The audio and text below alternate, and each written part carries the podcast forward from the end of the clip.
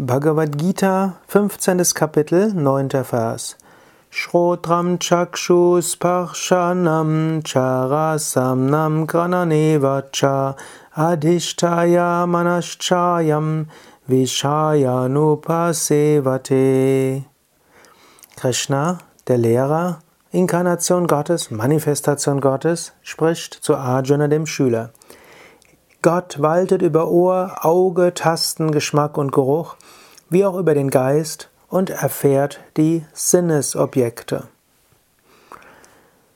Gott ist zum einen das Unendliche und Ewige. Gott ist zum anderen das Bewusstsein hinter der gesamten Schöpfung.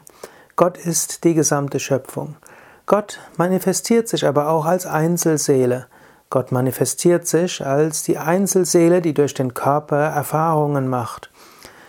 Und als solches waltet Gott über Ohr, Auge, Taste, Geschmack und Geruch, wie auch über den Geist, die Psyche mit ihren Emotionen und Gedanken. Gott erfährt auf diese Weise die Sinnesobjekte.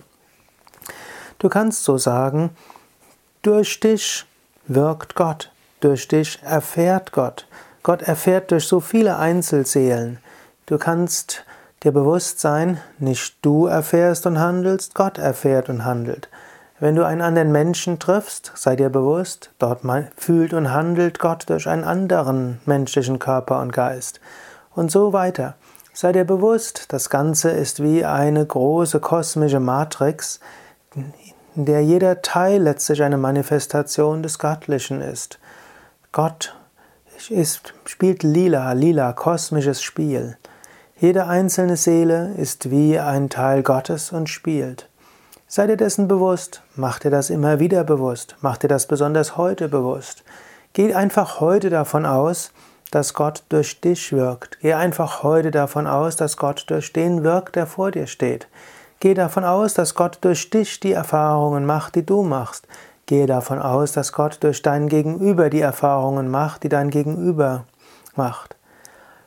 Klingt etwas paradox, aber es führt zu einer schönen Erfahrung, sich bewusst zu machen, dass hinter jedem Gott ist und dass Gott letztlich alles erfährt und Gott alles tut.